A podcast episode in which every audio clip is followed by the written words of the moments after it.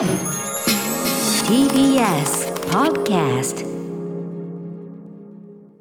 時刻は6時30分になりました11月2日水曜日 TBS ラジオキーステーションにお送りしているアフターシックスジャンクションパーソナリティの私ライムスター歌丸ですそしてはい、水曜パートナー TBS アナウンサーの日々真央子です。さて、ここからはカルチャー界の気になる人、物、動きを紹介します。カルチャートークのコーナー。今夜も11月限定のこちらの企画をお送りします。題して、アトロク秋の推薦図書月間はいということで毎年恒例この企画は今年もやってまいりました毎日誰かが次々とやってきては1冊ずつ一級入魂ならぬ1冊入魂おすすめの本をご紹介いただくというコーナーでございます、ということで昨日第1回始まりまして、はい矢部太郎さん来てね、はい見事なプレゼン聞かせていただきましたが、2回目この方でございます今夜お迎えするのはお待ちしておりましたタレントの井上咲楽さんです井上咲楽です。よろしくお願いします。やったー、さくらちゃん、よいしょー。やったー。ご無沙汰します。ご無沙汰しますもう、もう。成功をね、こう影から、影からおじさんが。ありがとうございます。桜もう、なんかもう、み、あ、さくらちゃん、さくらちゃん頑張ってんなーっつってね。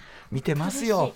いやありがとうございます。うん今日すっごい楽しみにしてました。ね、いや、こちらこそでございます。ひびちゃんはね、この間 SDGs のね、コーそうなんです、ナーのね。番組内番組といいますかね、SDGs ジャンクションでもご一緒しましたし、はいでもいつも本当にこのスタジオにあの、テレビあるんですけど、はい。あのさくらちゃん映るたびに、あ、さくらちゃんだ。そう、さくらさんが、あーって、本当、あ、さくらちゃんだ。言ってくれるんですか？うんそうよ、売れ、売れたね。なんか言って。ちゃいますよ。ね。感慨深いです。ね、感慨深い、はいや、こちらこそでございますありがとう。ございます。ということで、改めまして、えーはい井上咲楽さんご紹介を日比さんからお願いします。はい。井上咲楽さんです。1999年栃木県のお生まれ。2015年第40回ホリプロタレントスカウトキャラバンにて特別賞を受賞しデビュー。以降バラエティや情報番組のコメンテーターとしてご活躍です。そして今年の4月からはあの藤井隆さんと一緒に国民的長寿番組「新婚さんいらっしゃい」の MC としてもご活躍でございます。ありがとうございます。はい、そしてこの番組関連ですと10月19日に放送しました。私案内役を務めております SDGs ジャンクション、えー地球を笑顔にするラジオに、まあ、最初のゲストとしてですね、TBS の SDGs プロジェクト地球を笑顔にするウィークキャンペーン大使としてご出演いただきました。ちなみに歌丸さんとは2018年のそうなんです。10月から、はい。えー東京 MX のバラ色ダンディにて共演されてたんですよね。なぜ親戚のおじさんずらくしてるかというとそういうことなんですよね。はい、まあまあ毎週お世話になってました。はい。うん、本当ですね。うん、もうでもなんか遠い昔のようですよね。本当にね。うん、なんかもう2年も経ったんだと思って。なんかもっと昔な感じしない？さあ確かに。やっぱコロナとかも挟んでるしさ。そうですね。あの前でしたもんね。そうさらに、はいあなたがその眉毛をほちょっと整える前ですから。そうだ。眉毛整えた途端こんなブレイクする人いないよ。眉毛を剃ってって なんか不思議な感じですね。いやいやでもあのよかったねと思って見てるし、で SDGs もねすごいあの拝聴しててですね、もういつ昆虫食の話するのかなと思ったらしねえじゃんみたいな。いやいやいやしてますよバリバリ食べてますよ。リてか現場で食べてるって話を聞いてます。い普通に。や食べてます食べてます。うんあの今年の夏はセミをいっぱい食べておりました。セミ。すごいえそれはもう野生の？あやあのなんか実家うんのセミとか取ってきたりとかして。実家の周りにいるのを。はい。やっぱりそうだよね。あの健康なもの食べてるしね連中はね。そうですね。ね美味しいですよ。ちゃんとね周りはね。取ってきてほ干して食べてるああげたりとか。あげたりとか、はうん、まあ見据えてるよねやっぱね食料危機をねい。本当に大好きなので。はいまあそんなねいろいろんな話題あのさくらちゃんはいろんな切り口がもう政治も詳しいしさ、はいい、ろんな切り口があるんですけども、えー今回はですねまあはい本ということでさくらさん本は結構読む方ですか？あ、まあ、ちょこちょこ読みますし、え小学校6年間私めっちゃネクラで陰キャなんですけどもう全然その休み時間に友達と話せなくて、うん。でずっと本読んでて小学校6年間6年連続、えー学年で一番本読んだでしょうみたいなのをずっともらってました。読んだ記録がこう残っていくわけだそうそうですね貸し出し記録みたいなのあで、はい、表彰してもらえるんですけど。何でも幅広くああそうですね。小学校の時はなんかこう児童書みたいな読んでました。解決ぞろいシリーズとかねど定番の困ったさんとかああいうの読んでましたね、なるほど。そんなですね読書歴を持つ井上咲楽さん本日は入魂の一冊何をお勧めいただくのか、お知らせの後に伺いたいと思います多分そのトレーナーと関係があると思う。こちらです。生放送でお送りしていますアフターシックスジャンクションここからはアトロク秋の推薦図書月間今夜はゲストにタレントの井上咲楽さんお迎えしております。よろしくお願いします。はい、あ、そういえば、あの、これも忘れました。新婚さんいらっしゃいも、本当おめでとうございます。のありがとうございます。藤井隆さん、非常にあの、この番組ゆかりが深くですね。はいい、ははい。はい。あの、音楽活動が本当に藤井さんかっこいいんだけど、まあ、ご存知かと思いますが。はい。はい、あの、そんなこんなで、割とご出演よくいただいてて。ちょうどこの間藤井さんとうん。アトロクの話してました、あらまはい、あのポスター飾ってあるのを見て、うん。うんはいはい。はい、その話をしてました。あら、まあ、ね、またよろしくお伝えくださいませ。はい、そんな井上咲楽さん、えー、入魂の一冊は何でしょうか？発表お願いします。はい。自由とは何か？心から自由に生きるための取説恵比寿義和さんの一人ぼっちを笑うな。よいしょ。はい。恵比寿さん好きだもんね井上さんね。大好きですよ。今日はトレーナーも恵比寿さんトレーナーですか、これは。この間発売されたばっあの恵比寿さんの誕生日に発売されうんうんうん。た恵比寿さんトレーナーで来ました、はい。なんかすごいおしゃれだねでもね、おしゃれです。黒地に。アンビテックスコラボなのでめっちゃおしゃれで、はい、刺繍になってる、はい、じゃあちょっと時代来たかもねその恵比寿さん好きの井上咲楽さんのねこのね。はい、ということで改めまして日比さんから著者の恵比寿義和さんについてご解説お願いします。はい。1947年長崎県生まれの漫画家タレントでいらっしゃいます漫画雑誌ガロにパチンコが掲載され漫画家デビュー。下手馬な作風が人気を博します。1980年代以降はタレントとしても活躍。主な著書には恵比寿義和コレクション恵比寿の論語恵比寿義和のゆるゆる人生相談などです。そして、一人ぼっちを笑うなは2014年、角川ワンテーマ21という新書シリーズから発売。税込み880円です。はいということで恵比寿さんもちろんね漫画家として本当に、あの一時代僕は割ともうその時代からあの作品から入ってたんで、こういう形でお茶の間の人気者になるとかが、結構その時の感覚がするとよく考えたらめちゃくちゃなことだぞこれはみたいな。あんなあんな漫画を描いていた人がはいはいみたいなとこはちょっとありますよ。あそうなんですね、うん私逆です、うんうんテレビ順番逆。見て、うんうんでその後に漫画見て驚きみたいな。こんな漫画描く人なの？っていうびっくりでした。こんなダークサイドみたいなね、はい。ことだもんね。はい、えー、まずさくらさん、まあ、この本手に取られたきっかけ、まあ、恵比寿さんの方はね、はい。前からそれはお好きでということだから。そうですね。はい。いろいろ蛭子さんの本読んできたんですけどこれは私が中学生の時にあ読書感想文で何書こうかなと思って、うんうんうん。で蛭子さんの本を読んであこれだと思って書いたんですけど、まあ、その前にその蛭子さんのテレビ番組の「バス旅」うん。えー旅バラはいをおばあちゃんと一緒に見てて、はい。すごい蛭子さんの、高田はい大好きになって、うんうんうんそこから、まあ、本があるっていうのを知ってっていう流れでした。最初はじゃあテレビのあこの人いいなっていう感じからうん興味持って、はい、これ開いて何そのそ何がそこまで掴んだんですか？まずその私自身がなかなかこう人見知りでそんなにこう人と馴染めなくて、でそこでこの題名で「一人ぼっちを笑うな」あっていうのにちょっとこそう一人ぼっちっていうこうななんとなくそこでうんうん。タイトルに引きつけられて、なんか自分に向けて書いてくれてんのかなって気がそうですしたみたいな。ね。はい。へえ。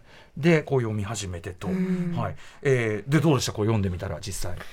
いやーもうなんか救われました。うん。人生救われるというかなんかこんな自分でもいいんだと思ってこう生きていけるような一冊になったなと思って、うんうん。中学生の頃から今でもたまに見返しますね。一緒に本と一緒に上京してきて東京でも見返してます。なるほど。なんかね今のテレビで見る明るいさくらさんってなんとかするとねなんかその意外に思うかも人もいるかもしれないけど、ある意味そこでじゃあこう何か自分の肯定できるようになって、はい。っていうことでじゃあ蛭子さんが本当に背中を押してくれたんだ。そうですね。もう今今もその活動のこうなんかせ先生というか、ん。になってるのは蛭子さんの本ですかね。あんな漫画描いてた人が。そうですよ。すごいですよ。お常にそこに戻るっていうねえ。ということでぜひちょっとあの、はい。真ん中のねあのーさくらちゃんちょっと印象的なとことか、うんはい。あの感銘受けたとこなんかをちょっと引きながらお話伺っていきたいと思うんですが。はい、うん。もうちょっと今回また読み直しておちょっと付箋だらけになっちゃったんですけど。いやすごい。本当に付箋の山がねねできてますね。座右の銘だから座右の書だからねそれはいっぱいあるもんね。折り目もたくさんですね、いっぱいなんですけどちょっと厳選して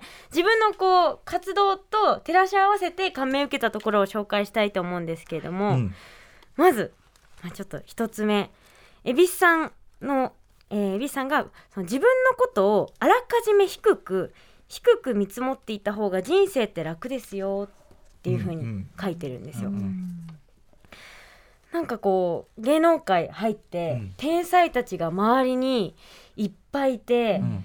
でそのやっぱり自分のなんだろうなその実力に悲しくなる瞬間っていっぱいあるというか圧倒されちゃうじゃないですか。まあそういう時もあるよね。そうなんですよね、そういうと時が多くてでも蛭子さんはもっとこう自分のことを低く低く見積もっておけば何かちょっとできた時にやったっていうふうに思えるし、自分を褒められるじゃんっていうふうに書いてて、うんうん。あそれってすごく素敵な考え方しだしなんかハッピーに生きられるなと思って。う、んうん。うん。確かに大体あれだよね。大体てめえのことをさ周りが見てる状態よりでかく見積もりすぎてて、うん。何かしらのこうぎくしゃくが起こったりしますもんね、不満を溜め込んだりね、うん。なんでこんな評価さされ、はいはいはい。こなんでこんなに評価されないんだとかさ、あいつもチヤホヤされてってさ、で結局自分で自分にがっかりしちゃうっていうかね。はいはいそうなんですよね、うん。でなんかこうできたかもしれないこともあー自分なんてダメだって思ってこう潰れてっちゃうのってすごいもったいないなと思って、もうやまあだったらはい。うん。やれなくて当然ぐらいの。そうですそうです、ちょっとできたらおおできたっていうマインドで生きていきたいなと思ってます、うんうん。全部足はい。す、全部プラスだもんねそうなるとね。そうですね。どっちがいいかわかんないですけどでも私の場合はこの低く低く見積もった方がなんかいいのかなと思って、うんある意味自分のそのささっきのさこうなんていうの、まああんまりお友達、ねうん。うまく作れなくてみたいな状態をそれも肯定してくれるもんね。うんうん。そうですね。そうね、はい。その別にその状態がダメなんじゃなくてそんなの当たり前それもそれはそこがそこがスタートからそうそうなんです。こデフォだからみたはい。いな感じでね、だからその楽屋挨拶とか行った時もやっぱまだきんすごい緊張してうわ私なんかが楽屋挨拶すいませんみたいな気持ちで行くわけですよ、うん。でもそこでなんかこうあの一言でもこう喋れたらうわ喋れたみたいななんかすごい幸せな気持ちになったりとか、うんほんとちっちゃいことがうんこうプラスに思えるというか、うん一個一個喜べるのが嬉しいですね、私なんかの人がね、んまだいいよねそっちの方がだってさ「俺様が」っつってさ急にこうやってさ「誰?」っつって楽屋楽屋挨拶の人がさ「おい!」っつって挨拶してやったらおかしいから私なんかがちょうどいいよそれはね。挨拶来てんだからね。じゃあいい学びを得たと。はいそうですね、はいそういう押せるラインをじゃあぜひぜひちょっといろいろ。はいいろいろ伝えていきたいと思います。もう本当自由に生きるための教科書なので、うん。はい。えーそして、うん。はい。もう一つがですね、えーそもそも世界に生きる人すべてが唯一無二の個性を持っているのだからにもかかわらずどうしてみんな人と会えて違いたがるのだろあこれすごい。うすごくないですかこれ。ああなるほど。あそうきたかってはい。論旨でしたね。ははい、なんかこううーんそのやっぱり芸能界に入ってもうどうにか普通じゃダメだって思ってこういろいろ考えるじゃないですか。うんうんででもなんかこううわーダメだ普通だ普通だ私なんてって思っちゃうんだけどでもまあ一回こう立ち返ればその当たり前なんですけど全部違う容姿も全部全部違うし、もうもともと個性はあるんだからっていうなんか自分のなんだろうな気持ちの安心材料にもなるというか、うんうん。でもあえて違いたがるのだろうっていうのがなんか自分にぐさっとこうきました。なんかこう頑張って、うん。頑張っちゃうっていうかね、うんうんうん。無理してね。そうですね。なんかまあそれこそさっきの自分よりでかく見せようとしちゃうとかはいはいそういうこと込みだよねなんかね。うん。個性を出すものじゃないですね。あるものですもんね。個性っていうのはね。そうなんですもうあるんだと思って。そういう意味ではだからさくらちゃんは割ともうさくらちゃんのまんまさはいさくらちゃんはそのまんま出したら、うんやっぱちゃんとこうみんなあいいなって思ってくれたってことだもんねそれはね。そうですね。なんかうん本当にこう好きなものを発信してたりとかして、で今でも今今でもというかなんか周りの人にはあのあこうだねこうだねとかっていうふうに言ってもらえるんですけど、自分の中ではなんかうわどうしようあこんなあこれも全部あの他の人ができたらもうダメだ追いつかれちゃうなとかって思うんだけど、でもそこで一回こうこの文章を思い出して、あうん。確かに。なんかね個性とかすごい求められるじゃないですか、うんそのこの仕事してなくても。うんそうね。あの普通のね、うん普通のそれこうんそ若者たちの間でもさ、はい。自分は個性がないんじゃないかとかさ、だからこうなんか若,、若い時ほどさその個性出しいきりとかもしちゃいがちなっちゃう。だしさなんか好きじゃない服着ちゃったりね。うん。はい無理やりなんか思ってないこと言っちゃったりね。ちょっとワイルドなさ、うん。思っていないワイルドなそうそうそう。言動を取りいきりうんうん。うんいきりとかもあるしね、ましてタレントさんともなると確かにさ、まあ熾烈な競争っていうのも当然あるから、横見て、うわーなんかあのポジシこのポジションはいはい。もうこのこの椅子この椅子取りゲームこれが、うんみたいうんうんになるけど、そんなこと言っても始まんないもんねよく考えたらね。そうなんですよね。ていうかそういうふうに思ってないとなんかもう変ななっちゃうもんねなんかね。うん、もうもう一回こううわーってなっちゃうんで、うんうん。はい。そうか。落ち着けます、うん。助かってるねこれね恵比寿さん助かってます。思考ねへーそして次がですね、あの恵比寿さんみたいに行きたいなっていうこう憧れの一つとして恵比寿さんはこう自由な発言っていうのはやっぱすごい憧れるんですよ。どうしてもそのなんか猫とか見たら反射的にこう可愛い猫イコール可愛い可愛いって言っちゃったりとかするじゃないですか、うんうん別にそこに嘘はないんだけど、うんうんうん。なんかこう連想して言っちゃうところあるけどでも猫イコール可愛いというものっていうかそうそうそうそうなんです。うん。はい。でも恵比寿さんはきっとその本当に可愛いと思わないと可愛いって言わないじゃないですか。はい、でその一例としてこのエビフライ事件というのが本に出てくるんですけれども、ロケ先で入った、えーご飯屋さんで エビフライを見てえ「わ小さいエビフライ」って言ってしまって ものすごく怒られたっていうエピソードを書いてるんですよね。まあでもねそれはそうそうだったんでしょうね でも事実ですからね、うんエビフライ小さいって。そうなんですよ。でもまあ怒らせてしまったっていう事件があると書いてて、まあそのまあ私はもうこそのまあお怒られちゃってるので、蛭子さん自身はそれに関してはすごい反省をされているらしいんですけれども。反省されているらしい。らしいのですが、でも自分もそれくらい本当はじなんかなんだろうな。やっぱどうしてもこうおいろいろ思っちゃうところがあるので、うん。それくらい心のままにいろいろ発言できるようにもっともっとなってったらいいなと思って、うん。今でもすごい自由にいろいろやらせていただいてるんですけど、うんもう蛭子さんぐらいもう自由なあの発言ができたらいいなと思ってます。でも実際さこう例えば放送上見てて例えばパッと、まあ、そのエビフライがどうだかちょっと置いといて、例えばこうパッと見て視聴者みんなが、あなんか小さめだなとかさ 思ったより思ったよりこうだなって 見る人みんなが思ってるのに、ああまあなんとかなんてさ、うん。取り繕ったってさ少なくとも一人ぐらいは、ねもう小さいよねって、やっぱ見た通りのまんまみんなが思ってることをちゃんと言わないと、やっぱその全体が嘘っぽくなっちゃって、んなんかむしろ感じ悪いみたいなんじゃない、うんうんうんうん。だからあの結局本当のこと言った方がいいよみたいな結構ある、うん。いろんな場に通じると思うんだよね。はい。なんかさ気まずくなった時は大体全部つまびらかにした方が話が早いとかさ、これ放送上においても、うん、なんか割となんかそれは思うななんかな、うん。ただとはいえねあの蛭子さんと全く同じレベルでやるとあの 大抵の人は大怪我しますんで。そうですね。はい、そうなんですよ。葬式で葬式で笑っちゃう人ですから、はいはい、笑ってしまう。自由の極み。自由の本当自由の極みですね。でもさやっぱ蛭子さんじゃしょうがないっていうブランドまで持ってっちゃってるわけだすごから。いですよね、それが。そういうことだよね。はい、もうそこまでいけるのが本当にすごいなと思って。唯一無二ですよね。はい。でも逆にさあのやっぱさくらちゃんはすごいある意味まあ気にしいっていうかさ、そのいろんなことをさ気使う人でだからこそそこに惹かれるのもわかるし、それはだから蛭子さんともまた違う、なんかというそのなんかのさくらちゃんがそういうのに勇気づけられてるという件に我々も同じく勇気づけられると、本当に本当にあそうかさくらちゃんもそうかみたいな。ああ、ほんそうですか。はい、うんもう今の素直な言葉でなんかキュンとしてます。いやーありがとうございま真面目なねえね。本当にうんよく MX さんがやってたよね。す。いやいやいやもう楽しくやらせていただきました、自由に。はい。もうもう一節いけるそうですよ。いいですか、うんちょっと最後にこの蛭子さんのすごいなって思うのがこれブレることはなかった。これがしたいと思うことだけを僕はやってきたんです。って書いてて。で最後の締めで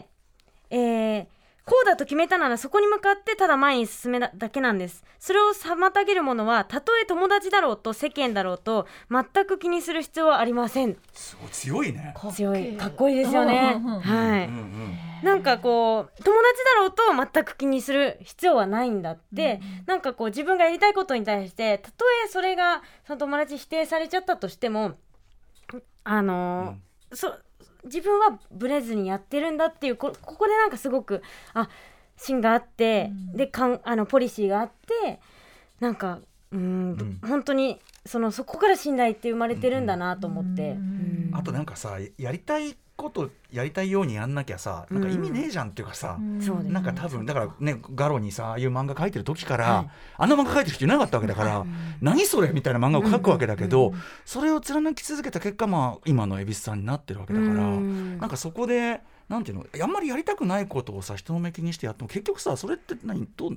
何どうなんのそれっていう、うん。その人たちがさなんかこっちの責任人生になんかフォローしてくれたりするわけじゃないじゃない。うん。自分で自分の中に何も残らないってことになっちゃいますよね。それをやらなかった代わりにお金くれたりするわけじゃないじゃん別にさ。うん。だからねやるっきゃないんですよねそれはね、とはいえそこまで言い切れるっていう恵比寿さんのちょ超人よだからある意味恵比寿さんは。はい、もうなんかこう自分の芯があるからこそそれを否定されても跳ね返せるくらいの、うん。こう自分受け身じゃないというか、ううんん好きなことをひたすらやってるんだなとでもさくらちゃんもね好きなものでも昆虫食とかさそうですそうです。はい。昆虫食についてどんないじり方されても全くもう目がぶれてないもんねもうね、うんもう一点を見てるよねもうね。結局自分が好きなこととかもう自信持ってやったこと選挙ウォッチとかもそうですけど、めっちゃこうやっぱりこういろんなこと言われるけどでも私はそこに行ってなんかいろいろ見たんだとかいろいろやったんだっていうなんかその人、うん言ってる人たちよりも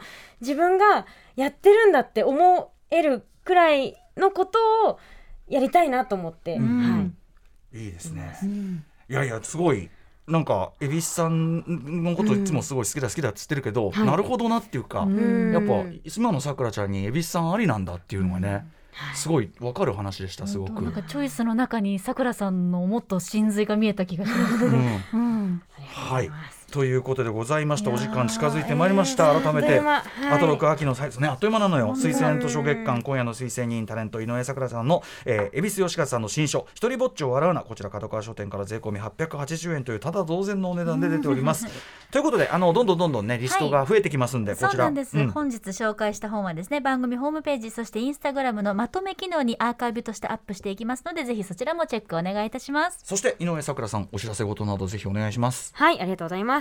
えー明日11月3日木曜日午前11時30分から TBS の目の前赤坂サカス広場で開催される SDGs のイベント。地球を笑顔にする広場サーキュラーで未来を変えようのオープニングイベントに出演します。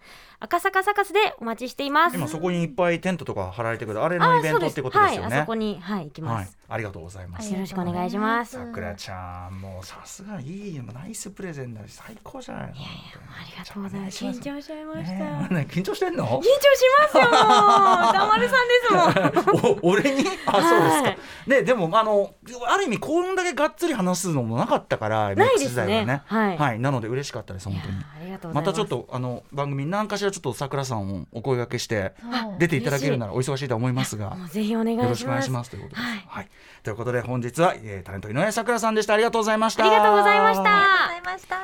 はい、明日のこの時間推薦人、えー、推薦図書ねゲームジャーナリストのジギさんです。After Six Junction.